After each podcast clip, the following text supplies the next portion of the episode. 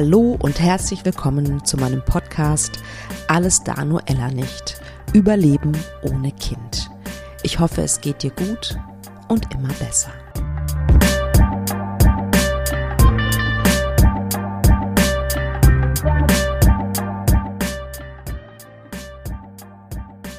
Herzlich willkommen zu einer neuen Folge von Alles da, nur Ella nicht. Ähm, heute geht es um das Thema oder um die Themen Trauer versus Depression. Also wann bist du noch in Trauer und wann ist es schon langsam eine depressive Episode? Ähm, das Thema hat mich lange beschäftigt, muss ich sagen, bei mir selber auch und natürlich dann auch durch meinen Beruf bedingt. Ich selbst war lange down, das wisst ihr inzwischen. Weil dieser Kinderwunschprozess, der dauert ja Ne? Und ähm, dann immer wieder diese Hoffnung und diese Trauer und irgendwann die Erkenntnis, okay, wow, ich muss jetzt äh, die Trauer verarbeiten oder ich möchte die Trauer verarbeiten, um irgendwann damit abschließen zu können. Das dauert Jahre. Tut mir leid, ich kann nichts anderes äh, sagen. Es dauert halt eine Weile. Und ich muss sagen, ich bin mir gar nicht so wahnsinnig sicher, ob ich eine depressive Episode hatte. Und ich denke mir so, vielleicht ist es auch gar nicht wichtig zu wissen, ob es schon eine Depression war oder nicht. Entscheidend war eigentlich, dass ich mir Unterstützung gesucht habe. Und das ist wirklich wahnsinnig wichtig. Und das ist, glaube ich, auch ähm, eine der größten oder wichtigsten Botschaften in dieser Folge. Außerdem erfährst du in dieser Folge, ähm, warum es auch so wichtig ist, sich auch frühzeitig Hilfe in Anspruch zu nehmen. Kleines, kleiner Spoiler. Ähm, das verkürzt oftmals die ganz tiefen mentalen Krisen. Und es holt dich raus aus diesem, diesem Kreislauf dieser abwertenden Gedanken. Ähm, du verharrst nicht in so einem bestimmten Zustand, aus dem du selber nicht mehr rauskommst. Ähm, wie gesagt, ich spreche aus Erfahrung. Du erfährst in dieser Folge auch, warum Trauer zu verdrängen, zu verdrängen einfach überhaupt keine gute Idee ist. Und es gibt aber auch noch mal ganz klar die Symptome einer Depression. Ähm, und wenn du das bei dir feststellst, bitte, bitte, bitte, such dir einen Therapeuten, ähm, such dir Unterstützung. Äh, du musst da nicht alleine durch und dich alleine quälen. Für diese Folge habe ich mir professionelle Unterstützung gesucht ich freue mich total, dass ähm, Bernd Lefert bei mir ähm, ist und ähm, mir Rede und Antwort steht sozusagen. Der wird sich gleich selbst vorstellen, ähm, was er für einen professionellen Background hat. Äh, ich finde, er ist ein, äh, ja, was soll ich sagen, wandelndes Lexikon. Er ist mein Dozent, weil ich mich nämlich weiterbilde. Und ähm, da, daher bin ich auf ihn gekommen und der hat sich da bereit erklärt, mir äh, zur Verfügung zu stehen ähm, für ein Interview.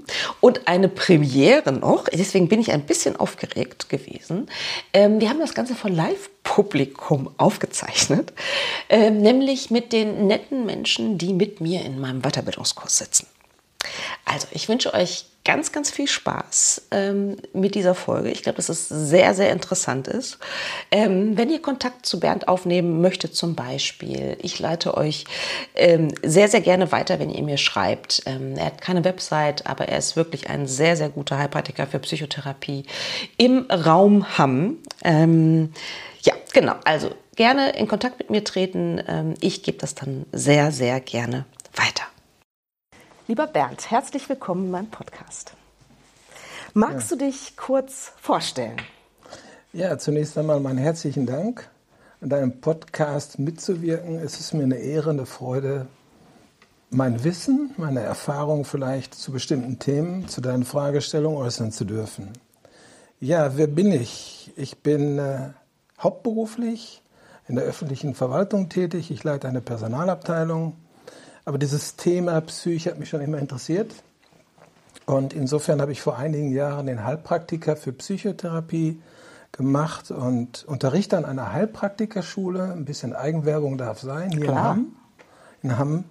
Heilpraktikerschule Hamm-Westfalen, so heißt sie. Dort bin ich als Dozent tätig seit vielen Jahren, arbeite aber auch immer noch, sofern sich die Gelegenheit ergibt, mit eigenen Klienten zu den verschiedensten Thematiken hier in einem Praxisraum zusammen. Mhm. Okay, vielen Dank. Sehr gerne. Depression ist, glaube ich, ein großes Thema, auch innerhalb der Gesellschaft, wenn man sich so die Zahlen anschaut, dass es relativ viele Menschen gibt, die ja. im Laufe ihres Lebens auch an einer ähm, depressiven Episode erkranken. Hast du da, hast du da Zahlen im Kopf? Ja, die Frage ist, was ist überhaupt eine Depression? Und äh, wir versuchen ja menschliches Verhalten, menschliche Emotionen in Katalogen, in Schubladen zu formen. Und insofern ist die Depression an sich als, als pathologischer Begriff zu entnehmen. Aber äh, wie so oft, wenn menschliches Verhalten in eine Schublade gepackt werden soll, ist das immer schwierig. Das heißt, man scheidet Spitzen ab. Insofern, wenn wir bei dem pathologischen Begriff der Depression bleiben und dann noch vielleicht taucht da nochmal so eine Frage auf in Bezug auf die Anpassungsstörung. Dann sind wir schon bei einer Lebenszeitprävalenz von um die 40 Prozent. Wahnsinn. Das heißt, es ist wirklich ein echtes Thema. Mithin wird die Depression als Volkskrankheit Nummer eins benannt. Denn 20, 25 Prozent der Menschen im Laufe ihres Lebens werden an einer Depression, an einer depressiven Episode erkranken. Hm. Das ist äh, für meine Hörerinnen und Hörer deswegen so wichtig, weil wir natürlich ähm, in der Kinderwunschzeit ganz, ganz viel mit Trauer zu tun haben ja. und das Ganze auch zu verarbeiten, ne? egal ob es jetzt äh, eine Fehlgeburt ist oder eine Trauer ist oder die Trauer ist, dass man ein bestimmtes Lebensmodell nicht lebt. Das ist ja etwas, was länger anhält.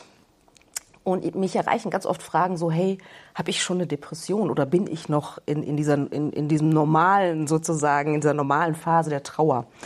Ähm, wann hört die Trauer auf und wann fängt die Depression an? Kann man das überhaupt so einfach sagen?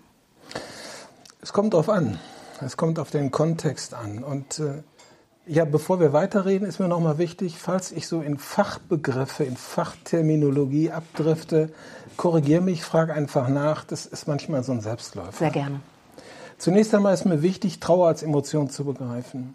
Als eine sehr wichtige, als eine sehr lebenswichtige Emotion. Wir sollten die Trauer nicht fürchten. Es gibt so einen therapeutischen Grundsatz. Wir arbeiten mit den Tränen, nicht gegen die Tränen. Und insofern ist es für mich wichtig, dem Klienten deutlich zu machen, das, was jetzt gerade ist, darf sein. Denn Trauer ist letztendlich eine starke Emotion, die sehr hilfreich ist, manchmal aber auch sehr hinderlich für die weitere Lebens- und Zielerreichung. Insofern ist es für mich wichtig, die, die Trauer messbar zu machen.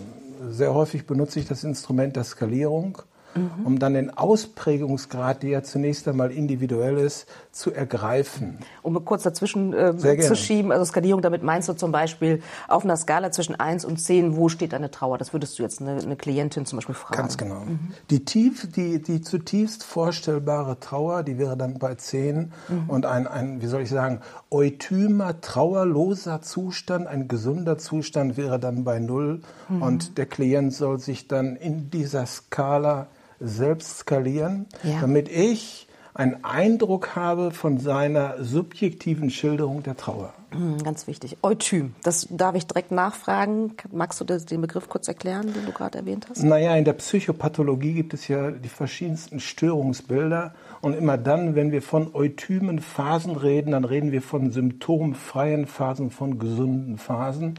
Und das ist mir auch wichtig, gerade bei der Trauer, denn äh, ja, die Ziel, das Ziel sollte ja sein, aus dieser starken Ausprägung der Trauer wieder herauszukommen.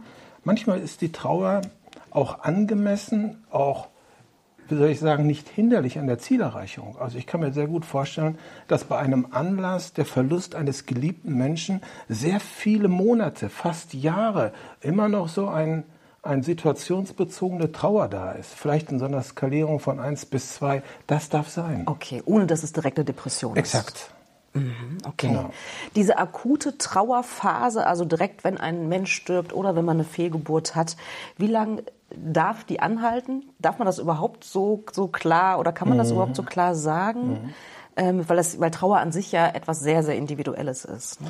Absolut richtig. Und insofern, wir kennen uns schon seit seit äh, längerer Zeit. Du weißt, was ich von Diagnosen halte. Diagnosen sind wichtig, mhm. aber ob sie denn dann immer dem Klienten auch so mitgeteilt werden sollten, wage ich noch zu bezweifeln. Mhm. Denn die Gefahr ist der Etikettierung. Ja. Ich stigmatisiere vielleicht Menschen und sage ihnen, du hast eine Depression und das lässt sie vielleicht in diesem Zustand nach einem Schreckmoment erstarren und führt dann dazu vielleicht, dass sie nicht unmittelbar aus dieser Situation durch Veränderung herauskommen. Insofern wäre ich immer vorsichtig mit Diagnosen. Ich bin da auch beim Volksmund. Der Volksmund sagt so oft bei Trauerfällen, es müssen vier Jahreszeiten vergangen sein. Ach, interessant, das kenne ich gar nicht. Mhm. Ja. Also ein Jahr muss so vergangen sein, um eine Trauerbewältigung abzuschließen. Insofern muss man oder kann man gar nicht sagen, eine Trauer sollte nach vier Wochen weg sein, um nicht pathologisch nicht krank zu sein. Wichtig ist natürlich einerseits die Zeitdauer, auf der anderen Seite auch die Tiefe der Trauer, die unter Umständen dazu führt, dass ich nicht mehr funktionsfähig bin. Ah, okay. Dass ich nicht mehr richtig interagiere, dass ich mich zurückziehe, auf der Basis einer Freudlosigkeit, eines Interessenverlustes, nicht mehr aus dem Haus gehe und ja, keine Gespräche mehr führe, keine Freude mehr am Leben haben. Das kann eine stark ausgeprägte Trauer sein. Mhm. Auf der anderen Seite gibt es natürlich auch, auch Trauerausprägungen, die ich sehr wohl, die mich beeinflussen, aber nicht so stark, dass ich mich von der Welt zurückziehe. Ja. ja. Vielleicht sollten wir an dieser Stelle tatsächlich klären, was sind denn Anzeichen, was sind Kriterien, Symptome für eine Depression? Ja, für eine Depression. Also auch da äh, ist es immer schwierig, diese Diagnose zu stellen, ohne konkret jemanden vor sich zu haben. Mhm. Wir sollten immer wieder berücksichtigen, dass der Erkenntnisgewinn subjektiv ist. Das heißt, auf der einen Seite habe ich einen Klienten, der subjektiv seine Wahrnehmung, seine Gefühle, sein Handeln beschreibt. Und auf der anderen Seite bin ich als derjenige, der der Behandler ist, ebenfalls subjektiven Einflüssen unterworfen. Der Versuch in der Psychiatrie objektiv zu agieren, ist ein Versuch, der aber nicht immer gelingt. Das sollte man immer berücksichtigen, wenn man Menschen etikettiert und ihnen eine Depression zuschreibt. Wenn wir die Depression als, als Erkrankung beschreiben, dann könnte man zunächst einmal offengründig oder offensichtlich, das ist das, was das Symptombild sehr häufig prägt, von einem sogenannten Antriebsverlust sprechen. Das heißt, dass die Menschen morgens versuchen aufzustehen, je nach Ausprägungsgrad, nicht wissen, wie sie den Tag schaffen, gar nicht in den Tagesablauf, in den, in den Rhythmus kommen, vielleicht es ihnen sogar nicht gelingt, in, zur Arbeit zu gehen. Das geht häufig einher mit der Stimmung. Antriebsverlust, Antriebsreduzierung geht sehr häufig einher mit einer Stimmungsreduzierung. Das heißt, bei der Stimmung sind wir im Grunde genommen auf der Gefühlsebene und im Affekt verharren wir sehr häufig in der Stimmung. Man könnte dann auch noch mal Gefühlsmomente dazu schreiben. Dazu gehört die Traurigkeit. Mhm. Also letztendlich ist die Trauer, die Trauer an sich einerseits ein Krankheitskonzept, andererseits ein Symptom, das Teil einer Depression sein kann. Okay. Und ist dann auch ein Punkt oder ein Aspekt, dass man da alleine nicht rauskommt? Das ist die, ja, das ist eine Annahme. Sehr wohl kann man aber auch aus Trauerzuständen herauskommen mhm. durch durch Zeitabstände, durch mhm. das Erleben, ohne zum Beispiel auch diesen geliebten Menschen, den man da verloren hat, da wieder herauszukommen, sowas wie Lebensfreude wieder zu entdecken. Denn eines der wesentlichen Kriterien ist auch die Freudlosigkeit. Mhm. Also wir haben die Stimmungsschwankungen, das Stimmungstief, die, der Antrieb ist reduziert. Dazu kommt eine Freudlosigkeit. Eine Freudlosigkeit vorher vorherigen Interessen wieder nachzugehen. Man hat äh, das Interesse daran verloren, seine Freizeit zu gestalten, das Leben letztendlich zu genießen. Und das kann ich natürlich auch durch das Tun, durch einen längeren Zeitabstand zum Verlust, mhm. durch, durch Tun, durch Tätigkeiten, da kann ich auch wieder herauskommen. Aktiv werden ist da das Stichwort, ja? Mhm. mhm. Und das geht durchaus auch alleine, aber bei einer mittleren, bei einer schweren Depression wahrscheinlich schon nicht mehr, oder? Ja, also wenn der Ausprägungsgrad einer mittleren oder einer schweren depressiven Episode erreicht ist, würde ich immer eine professionelle Begleitung empfehlen. Mhm. Aber auch da, selbst bei einer leichteren depressiven Episode, ist meine Empfehlung, wenn dann, dann erreichbar, einen Coach, einen Berater aufzusuchen, beziehungsweise wenn wir eine pathologische äh, Depression schon haben, also die Kriterien erfüllt sind, dann bleibt nur der Gang zum Psychotherapeuten mhm. oder zum Heilpraktiker für Psychotherapie. Und äh, im Zweifel auch Medi medikamentöse Unterstützung, nehme ich mal an. Das ist richtig, zumindest wenn der Ausprägungsgrad mhm. der mittleren Depression erfüllt ist. Vielleicht nochmal den Zuhörern etwas zu den Ausprägungsgraden zu sagen. Natürlich kommen dann zu den drei Symptomen, die ich gerade sagte, auch nochmal andere Symptome hinzu. Das sind mangelndes Selbstwertgefühl, ausgedrückte Selbstwertzweifelgedanken bis hin zu Suizidgedanken. Darüber hinaus kann es auch zu körperlichen Symptomen kommen, mhm. somatische Symptome sagen wir dazu, ja. eine Gewichtsreduzierung oder Gewichtszunahme, mhm. ein Libidoverlust. Das sind so begleitende Symptome. Und je nachdem, wie viel Symptome erfüllt sind, je Steigerung steigert sich dann natürlich auch die Episode von leicht bis mittel bis zu schwer. Das richtet sich nach der Anzahl der Symptome und insbesondere nach der Ausprägung der Funktionsbeeinträchtigung. Mm, okay, sehr, sehr spannend. Was passiert eigentlich im, im biochemischen Gleichgewicht des Körpers, wenn, wenn eine Depression vorliegt oder wenn wir das annehmen? Das ist eine gute Frage die man nicht, wie soll ich sagen, monokausal erklären kann, also mit einer einfachen Ursache. Wir gehen davon aus, wenn wir in die Neuropsychologie, Neuropsychiatrie hineinschauen, dass Gefühlszustände im Inneren des Gehirns eine Repräsentation erfahren durch Transmitterstoffe. Neurotransmitter sind quasi das Spiegelbild der Psyche, der Stimmung und des Antriebs. Und da sind insbesondere die Transmitterstoffe des Dopamins zu erwähnen, die den Antrieb repräsentieren und des Serotonins. Serotonin repräsentiert die Stimmung. Und diese beiden deswegen nicht monokausal, sondern mehrfach multikausal beeinflussen sich auch wechselseitig. Das heißt, ich kann nicht nur einen reduzierten, von einem reduzierten Serotoninspiegel reden und zeitgleich von einem hohen Dopaminspiegel. Mhm. Er ist die Vermutung berechtigt, dass sowohl der Serotoninspiegel für eine reduzierte Stimmung sorgt, zu wenig Serotonin, und dann zeitgleich auch der Dopaminhaushalt reduziert wird, insofern der Antrieb reduziert ist. Beides ist häufig in der reduzierten Form vorstellbar, wahrnehmbar und die Intervention könnte sein, im stärksten Fall Medikamente zu nehmen. Mhm. Dann sind wir bei den SSRI-Präparaten, auch Serotonin-Wiederaufnahmehämmer.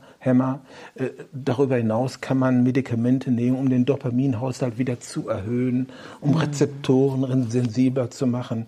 Die Pharmakotherapie lässt da einige Spielweisen zu. Auf der anderen Seite ist es auch wichtig, kognitiv zu reagieren. Die bekanntesten Depressionsforscher sind zum Beispiel Beck und Alice gewesen. Beides sind kognitive Verhaltenstherapeuten, die der These nachgegangen sind, dass ich über das Denken meine Emotionen beeinflussen kann. Und das ist sehr, sehr wichtig zu wissen, dass eine Trauer ja die Reaktion auf einen Auslöser ist, als Emotion. Ja. Und diese Emotion Trauer kann ich im Ausprägungsgrad dadurch beeinflussen, indem ich in einer bestimmten Art und Weise mein Denken über das Ereignis verändere. Das ist spannend. Nimm mal ein Beispiel, ganz konkret. Naja, du hast äh, vorhin erwähnt, der unerfüllte Kinderwunsch. Mhm. Und da ist die Frage, wie gehe ich mit diesem unerfüllten Kinderwunsch um? Dieser unerfüllte Kinderwunsch kann natürlich auch zu einem fehlerhaften Denken führen. Mhm. Zum Beispiel, ich reiche nicht, ich habe es nicht geschafft. Mhm. Äh, als, ich bin es nicht wert, ich bin nicht so viel wert und so weiter, solche genau, Sachen. Ja. Genau. Mhm. Wenn wir jetzt mal beim weiblichen Geschlecht bleiben, mhm. dieses Nährende, mhm. diese vielleicht diese Überzeugung, ich bin nur dann eine gute Frau, mhm. wenn ich es schaffe, ein Kind zur Welt zu bringen. Ja. Das ist sicherlich eine irrationale Überzeugung. Absolut.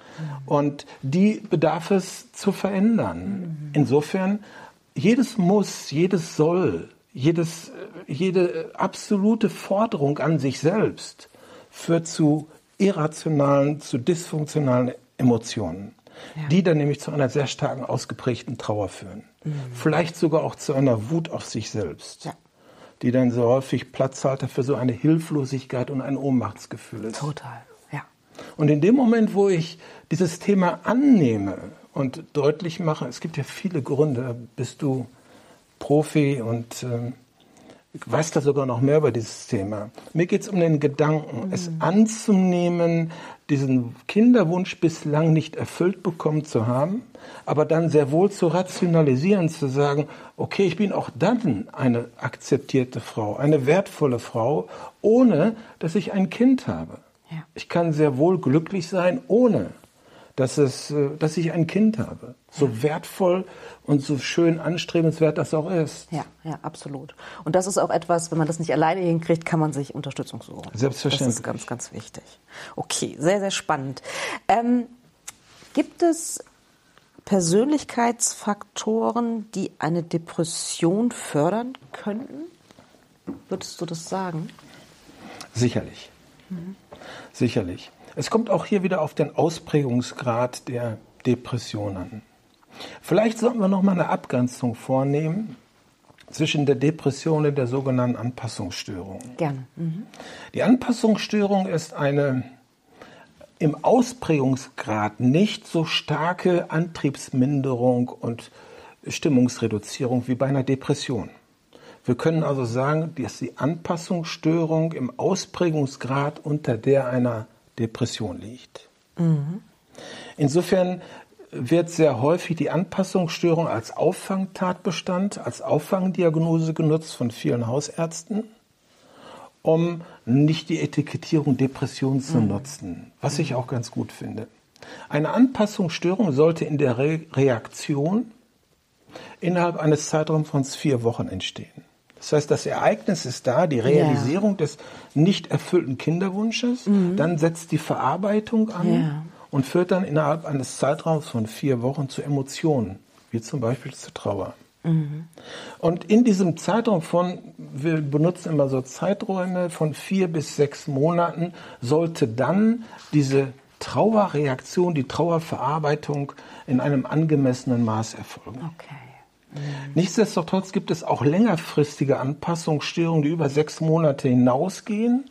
Teilweise, und das zeigt nochmal, das Leben ist bunt, der Mensch ist vielfältig, dass es sehr wohl auch Trauerreaktionen geben kann, die länger als sechs Monate mhm. bis zu einem Jahr, bis zu zwei Jahren dauern können. Okay. Und wenn wir dann eine Chronifizierung dieser Anpassungsstörung haben, dann reden wir ganz gerne auch von der Dysthymia, der längsten Form der Störung der Stimmung und des Antriebs. Das ist dann eine Chronifizierung über zwei Jahre hinweg. Mhm. Ich frage mich gerade, wenn man da so drin ist, dann ist es natürlich sehr, sehr schwierig, manche Dinge dann zu rationalisieren sozusagen. Wann würdest du sagen, also wann merkt man, wow, okay, ich brauche Unterstützung? Ja. Was, was würdest du sagen aus deiner Erfahrung? Äh, je länger es dauert, das ist zumindest okay. schon also mal. So, der Zeitfaktor sozusagen? Genau, so ein Zeitfaktor. Mhm. Wir reden bei einer Depression von 14 Tagen. Mhm. Da sollten die Symptome schon mindestens 14 Tage bestehen bleiben. Das finde ich schon schwierig. Also wenn ich jetzt an meine Fehlgeburten denke, da habe ich länger getrauert, war ich länger in so einer Phase als 14 Tage. Mhm. Tatsächlich. Selbstverständlich. Die Frage ist dann begleitend, Konntest du in dieser Phase noch andere Dinge wahrnehmen, funktionieren, im Sinne von, konntest du weiter arbeiten gehen? Äh, nein. Okay.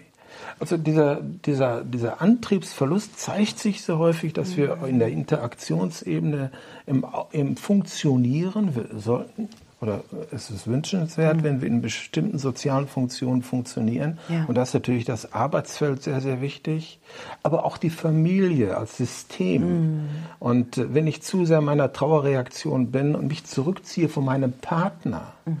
zurückziehe von okay. Eltern, ja. vielleicht schon von nochmal ein wichtiger Hinweis, ja, ja mhm, okay. von, von, von vorhandenen. Kindern, ich isoliere mich. Dann ist ein Zeitpunkt da, wo ich mir schon ja, eine professionelle okay. Hilfe holen sollte. Ja, das kann ich gut nachvollziehen. Ich finde das tatsächlich auch nochmal ein Unterschied, als wieder funktionieren zu müssen auf der Arbeit. Ne? Aber ich finde, so ein klarer Rückzug ne, vom Partner und, und, und von Menschen, die einem nahestehen, finde ich, ist nochmal ein, ein anderes Ding, finde ich tatsächlich, genau. ne? wenn man Ganz da so genau. drauf schaut. Ne? Okay. Vielen Dank. Genau, also du wolltest aber noch was zu den Persönlichkeitsfaktoren sagen. Ja, danke. Genau, die eine, eine Depression Genau. fördern könnten.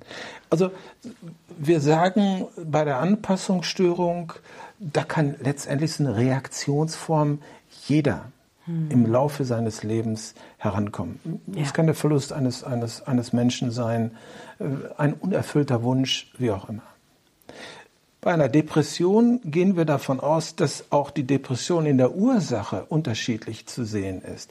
Es gibt schwere Depressionen, die kommen aus heiterem Himmel, ohne reakti- reaktive Verarbeitung zustande, wo wir davon ausgehen, oh, was ist hier passiert? Gibt es da vielleicht einen ein, ein körperlichen Faktor, Ja. der zum Beispiel im Rahmen einer, einer Schwangerschaft, also Schwangerschaftsdepression ist ja auch ein, ein pathologische. Das gibt es? Das wusste ich ja, gar nicht. natürlich. Wow, okay. Dass mit einmal aufgrund von körperlichen Ereignissen der Transmitterstoffwechsel völlig gestört ist, Okay. sodass sie aus heiterem Himmel kommen. Einige mm, Klienten kommen dann äh, auch zu mir und ja, der Hausarzt hat mich zu Ihnen geschickt oder empfohlen, weil ich eine, eine Stoffwechselstörung habe. Ah, Stoffwechselstörung, was, was ist das? Ja, er hat mir das erklärt. Da ist aus unerklärlichen Gründen der Sero- Serotoningehalt in den Keller gegangen. Der Dopamingehalt ist äh, zurückgeführt worden. Die Ursache ist nicht klar. Es sind Körper, innere. Körperfaktoren. Okay, also kein auslösendes Ereignis, soziales Ereignis Richtig. sozusagen. Je, sch- je leichter die Depression ist, vom Ausprägungsgrad her, ist die Wahrscheinlichkeit höher, dass es eine Reaktion ist. Okay. Dass wir von reaktiven Depressionen sprechen. Gerade eine leichtere depressive Episode kann aufgrund eines Ereignisses, also durch sogenannte Live-Events entstehen. Und die Verarbeitungsstrategie für dieses Ereignis fehlt. Ja. Wir kommen in unsere Gedanken, Kreisläufe, Konstrukte in der Verarbeitung. Das Grübeln zum Beispiel ist eines der häufigsten Faktoren, dass über das Grübeln, das Gehirn zum Beispiel ist ein Muskel. So muss man es begreifen. Das Gehirn ist ein Muskel und wir trainieren falsch durch fehlerhafte Gedanken. Ja, ja. Und durch unser Grübeln letztendlich kommen wir aus dieser Gedankenspirale nicht heraus. Wir produzieren dadurch negative Emotionen, die dann natürlich auch wiederum Auswirkungen auf den Stoffwechsel haben. Und da ist die Spannend. Frage, Wahnsinn. Ja. ja. was ist zuerst? Ja. Das, Das Ei? Huhn oder das Ei? Genau. Ja, ja, okay. Aber es, äh, das hört sich auf jeden Fall danach an, dass manche Menschen resilienter auf äh, traumatische, oder es müssen ja nicht mal, nicht mal traumatische Lebensereignisse sein, sondern überhaupt Ereignisse. Also Ganz wir reden genau. ja auch von, keine Ahnung, Arbeitsplatzverlust, Scheidung. Ne, es muss ja nicht immer äh, ein Tod sein, sage ich jetzt mal, von einer Ja. Person. Resilienz ist ein guter Begriff. Er bezeichnet ja die Widerstandsfähigkeit, die Anpassungsfähigkeit eines Menschen an sich verändernde Umstände. Und wenn wir es in frühester Kindheit gelernt haben, mit solchen Herausforderungen umzugehen, Coping-Strategien entwickelt zu haben für die Ereignisverarbeitung, Ja. dann ist die Wahrscheinlichkeit natürlich durchaus geringer, dass ich in eine Depression abrutsche. Ja.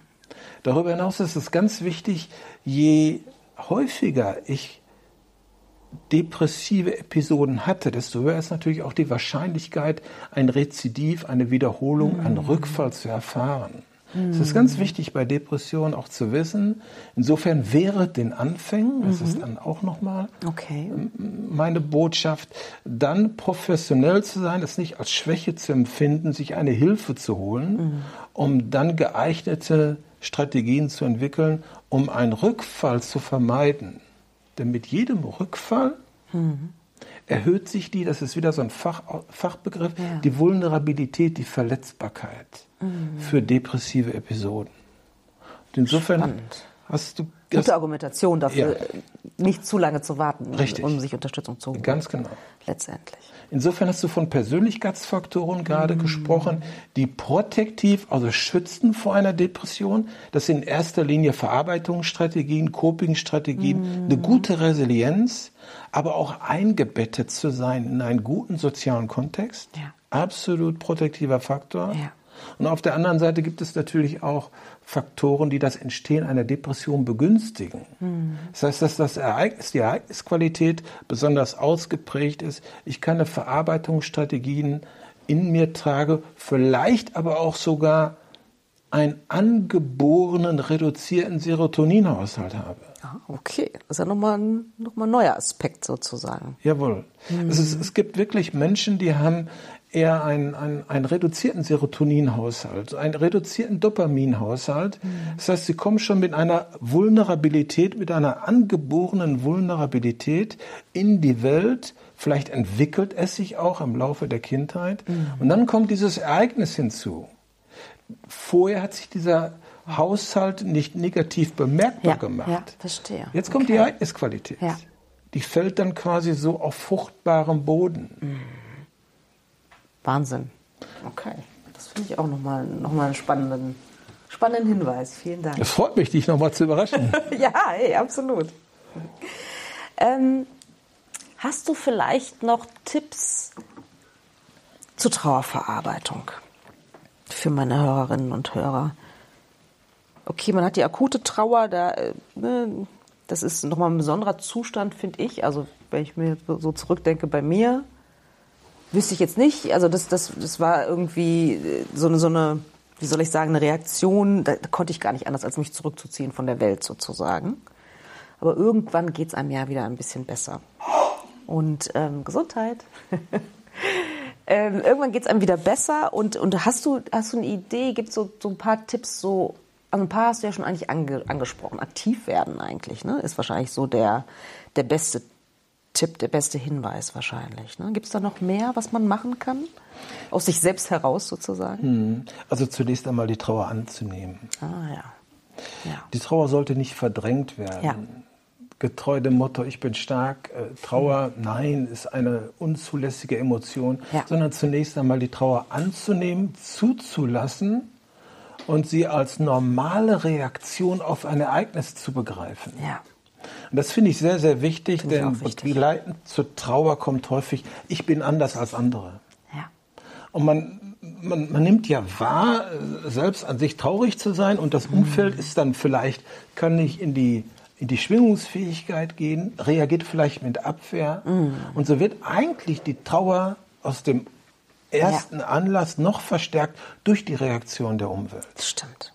Total. Also gerade im, im Kontext von Fehlgeburten tatsächlich, ne? weil man dann schon auch von, von der Umwelt teilweise gespiegelt kriegt, sowas wie, ach, stell dich nicht so an, es war doch noch kein, kein Kind, also das kanntest es ja nicht, warum trauerst du jetzt so extrem darunter? Äh, ne? Das ist schon sehr, sehr auffällig.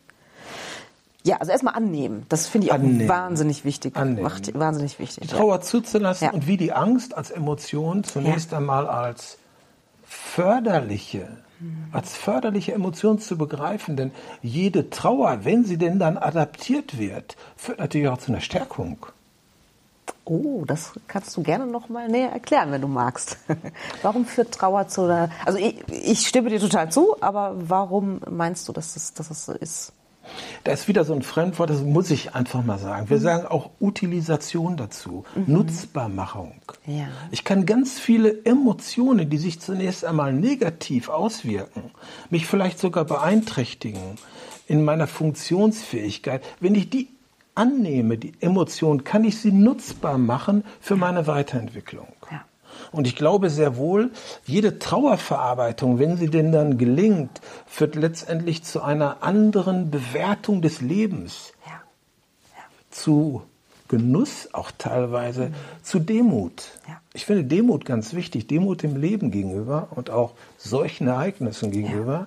Und wenn ich das verarbeitet habe, angenommen habe, dann kann ich sehr wohl zuversichtlicher in die Zukunft schauen. Ja. Und bei dann äh, so ist das Leben. Das, mhm. das Leben wird uns mehrere Ereignisse ja. bescheren. Haben keine Kontrolle darüber, weil dieses Kontrollthema ist immer ein Thema. Ne? Ganz ähm, genau. Wir haben keine Kinder Kontrolle darüber, aber es macht uns stärker für künftige negative Ereignisse, die ja. zwangsläufig kommen. Ja. Ist wenigstens ein bisschen tröstenswert. Richtig. Ja. Verdrängung von Trauer. Wenn du sagst, ne, Trauer annehmen ist erstmal der wichtigste Aspekt. Was ist aber, wenn das jemand ist, der es eher verdrängt und er diese, diese Emotion, diese sehr starke Emotion, die einen ja auch sehr überrollen kann, eher von sich wegschiebt. Was passiert dann? Es mag gut gehen. Mhm. Meine Erfahrung ist, dass ich mit Klienten arbeite in einer aktuellen Situation und sie überschießend reagieren. Mhm. Und sie selber glauben, ich weiß jetzt gar nicht warum. Ich erfahre gerade einen Arbeitsplatzverlust. Ich habe gerade einen Konflikt mit meinem Partner. Und das triggert mich derartig an, dass ich in meiner Trauer, im, ich sag's mal so, technischem Ausprägungsgrad viel zu hoch bin. Und wir dann gemeinsam erarbeiten, warum ist das jetzt gerade so? Wird da vielleicht ein verdrängtes Thema, ein verdrängter Konflikt jetzt aktualisiert? Das heißt, wir werden quasi auf der Überholspur eingeholt. Von Ereignissen, wo wir die Trauer nicht zugelassen haben. Wir haben sie verdrängt, um zu funktionieren. Das ist der Schwamm, das ist der Nährboden, um dann bei weiteren Ereignissen unangemessen zu reagieren. Das ist interessant. Ja. ja. Es ist, ist wie so ein Stapeleffekt. Der sich dann, die Trauer stapelt sich auf, sie wird ja, lange Zeit konserviert, kompensiert durch Handeln, durch Ablenkung, mhm. aber zumeist holt es uns dann doch ein. Mhm. Ja, und dann überschießt natürlich die Trauer und wir verstehen uns in dem Moment selbst nicht, was ist denn eigentlich hier groß passiert? Mhm. Und da ist dann die Erklärung, okay, jetzt kommen nicht verarbeitete Ereignisse hinzu. Mhm. Ich finde aber noch was anderes bemerkenswert bei der Verdrängung von Trauer. Ich kann auf der einen Seite Emotionen verdrängen, aber ich zahle dafür einen hohen Preis. Das heißt, Menschen, die Trauer nicht zulassen, die sie verdrängen, leben häufig wie in einem Tunnel. Okay. Sie verdrängen die negativen Gefühle unter dem Verlust der positiven Gefühle. Mhm. Okay. Das heißt, die Schwingungsfähigkeit des Klienten mhm anlassbezogen mit Freude zu reagieren. Ja, also die Ausprägung nach unten und nach oben sozusagen, die ist nicht mehr so, so Sehr richtig. groß. Sehr richtig. Mhm. Das heißt, das sind Menschen, die manchmal auch einen Schutzwall um sich aufbauen, mhm. die Emotionen verdrängen, weil die Trauer sie dazu zwingt, die fehlende Trauer, um zu funktionieren, werden die Emotionen in den Spitzen reduziert. Ja. Das mag einerseits positiv sein, weil die Trauer dann nicht so tief ist, der Antriebsverlust, die mhm. Stimmung ist nicht so tief. Auf der anderen Seite ist die Schwingungsfähigkeit, das die, die Freude am Leben, ja. der Glücksmoment, ja. den, den schneide ich auch ab. Ja. Wobei ich mir fast vorstellen könnte, dass bei solchen, bei Menschen, die das tun, dass denen das natürlich erstmal nicht bewusst ist, dass das Trauer ist, oder? Dass, also, dass da noch so viel Trauer in ihnen steckt, nehme ich mal ganz stark an. Ganz oder? genau. Ja. Das kann auf der Verhaltensebene sogar so weit führen, wenn es sich um den Verlust eines geliebten Menschen mhm. handelt, um, um das Auseinandergehen einer Beziehung. Mhm. Die Trauer wird nicht verarbeitet. Wozu führt das? Ich gehe keine neuen Beziehungen mehr ein. Ah, alleine, ja, um, okay. ja, mhm. alleine um zu vermeiden, mhm. erneut, ich möchte niemals wieder so traurig sein mhm. wie bei der und der und der Situation. Mhm. Und diese irrationale Überzeugung, ich möchte nie mehr so traurig sein, mhm. führt dazu, dass sie Emotionen nicht mehr an sich heranlassen dass sie Beziehungen nicht mehr eingehen. Bis hin zu der Tatsache, dass sie eine sogenannte Vita Minima leben. Okay. Vita Minima ist ein Leben, ein reduziertes ein Leben. Minimalistisches Leben. Exakt. Minimales Leben. Mhm. Bei Traumafolgestörungen reden mhm. wir sehr häufig von Vita Minima. Es ist also ein Vermeidungsverhalten des Menschen ja. in Bezug auf bestimmte Ereignisse, die zu vermeiden, um mhm. dann die Fassung, die Kontrolle, die Kontinence bewahren zu dürfen. Ja. Sehr menschlich, finde ich. Also es erinnert mich total daran, dass ich einige Klientinnen habe, die äh, Fehlgeburtserfahrung zum Beispiel haben und dann irgendwann nicht mehr wissen, ob sie es nochmal versuchen sollen, schwanger zu werden, um zu vermeiden, wieder diesen extremen, ist ja für jeden unterschiedlich logischerweise, aber diesen Schmerz zu fühlen. Total ja, Das erinnert mich total daran. Was, was kann man da machen, um in, diesen, in diese Trauer, in diesen Schmerz reinzugehen? Was würdest du aus therapeutischer Sicht empfehlen? Letztendlich ist es wichtig zu realisieren, dass, weil es einmal nicht geklappt hat, einmal nicht funktioniert hat, es kein Beweis dafür ist, das ist ein rationaler Gedanke, dass es auch mhm. künftig nicht funktioniert. Ja. Das heißt, den Versuch auch weiterhin zu, zu wagen, in der Hoffnung zu leben, oh, es klappt dann vielleicht doch nochmal. Mhm. Es ist wie beim 100-Meter-Läufer. Der 100-Meter-Läufer, der sich einmal zum Ziel gesetzt hat, ich will 100 Meter unter 10 Sekunden laufen. Er hat es nicht geschafft als Ziel. Was tut er? Er verzweifelt daran und läuft nie wieder. Mhm. Weil er im Grunde genommen die Niederlage vermeiden will. Ja. Und er läuft gar nicht mehr los. Er probiert es mm. gar nicht mehr. Mm. Insofern reduziert er sich in seiner Zielerreichung und mm. das führt dann häufig dazu, dass Menschen keine Beziehungen mehr eingehen, mm. weil sie das Wagnis nicht mehr unternehmen wollen. Ja. Und in Bezug auf dein, auf, auf dein Thema, dass der erneute mm. Kinderwunsch mm. dann nicht mehr gelebt wird, nicht mehr versucht wird aus ja. Angst vor der Enttäuschung. Ja, ja. Also ich habe tatsächlich eine Klientin, ähm, die hatte eine Fehlgeburt und ähm, hat es verdrängt, die Trauer, und ähm, hat sieben Jahre gebraucht, sieben Jahre, um einigermaßen darüber hinwegzukommen und saß dann irgendwann bei mir. Ja. Und jetzt war sie aber Anfang 40 und ja. dann ist es natürlich, muss man einfach sagen, aus biologischer Sicht ist es halt einfach schwierig, mit Anfang 40 das dann nochmal zu versuchen. Ne? Also mhm. sieben Jahre, finde ich, ist schon ähm, eine wahnsinnig lange Zeit, ne? ja. nicht hinzuschauen. Jetzt bin ich kein, kein, kein Fachmann für die Entstehungsprozesse, die dazu führen, dass äh, die, der Kinderwunsch unerfüllt bleibt. Da gibt es sicherlich organische Faktoren, die dann nach wissenschaftlicher Erkenntnis ja. dann doch zu der Annahme führen sollten, es das funktioniert nicht, es hat keinen ja. Sinn. Ja. Aber sehr häufig ist ja der Kinderwunsch oder der nicht erfüllte Kinderwunsch auch Ausdruck einer Systemkonstellation, einer, einer psychischen, mhm. psychischen Belastungssituation. Mhm. Und deswegen finde ich es wichtig, da nochmal drauf zu schauen, was sind die Gründe mhm. für einen nicht erfüllten Kinderwunsch und was sind die eigentlichen, vielleicht auch unbewussten Hinderungsgründe, ja. die vielleicht eine Frau, einen Mann dazu bewegen, nicht zeugungsfähig zu sein. Mhm. Es, es, sind dann die nicht beweisbaren Zeugungsunfähigkeiten. Ja, ja. Das ist äh, in, im Coaching, das sind immer die spannendsten Momente, finde ich. Das glaube ich, das glaube ich. Wenn man da ein bisschen nachbohrt. Ja, ich nutze mal die Möglichkeit, dass hier Live-Publikum ist sozusagen und würde einfach mal in die Runde fragen, ob es Fragen gibt von euch. Dann würde ich einmal mit dem Mikro kommen. Habt ihr eine Frage?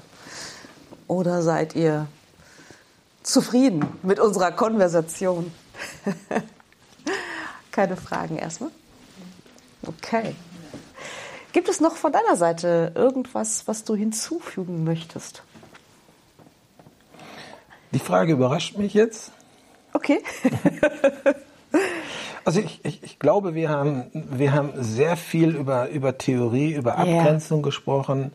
Und da, da, ist einfach nur meine Botschaft. Natürlich mhm. sind Diagnosen irgendwo wichtig, ja. aber die Diagnosen nicht so nah an sich herankommen zu lassen, mhm. denn das kann ja auch dazu führen, dass ich verharre in meinem Zustand und ja. alleine durch die Etikettierung, ich bin jetzt depressiv, ja. wozu führt es wiederum zu einem mangelnden Selbstwertgefühl? Stimmt. Ich bin falsch, ich bin anders als andere. Und das würde dann ja nochmal den nicht realisierbaren, bislang nicht realisierbaren mhm. Kinderwunsch zu realisieren. Insofern ist meine, ist meine Botschaft, es anzunehmen, es ja. anzunehmen, professionelle Hilfe sehr frühzeitig in Anspruch zu nehmen mhm. und dann gemeinsam aus diesem, diesem Kreislauf herauszukommen, der abwertenden Gedanken, ich kann es nicht, ich bin nicht wert. Ja. Und ja, dann dadurch natürlich auch den mhm. Körper zu beeinflussen, der dann vielleicht diese Fruchtbarkeit wieder herzustellen. Schön. Vielen Dank für dieses schöne Schlusswort. Vielen Dank für, Sehr diese, gerne. für dieses schöne Gespräch. Danke dir. Ich habe zu danken.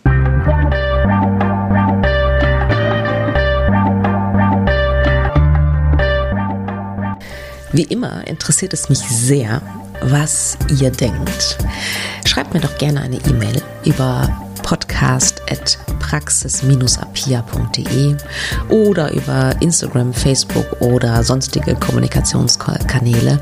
Ich freue mich wirklich über jede Nachricht, die ich bekomme. Und ja, vor allen Dingen freue ich mich natürlich auch, wenn du wieder Zeit mit mir verbringen willst beim nächsten Mal bei Alles da, Noella nicht. Überleben ohne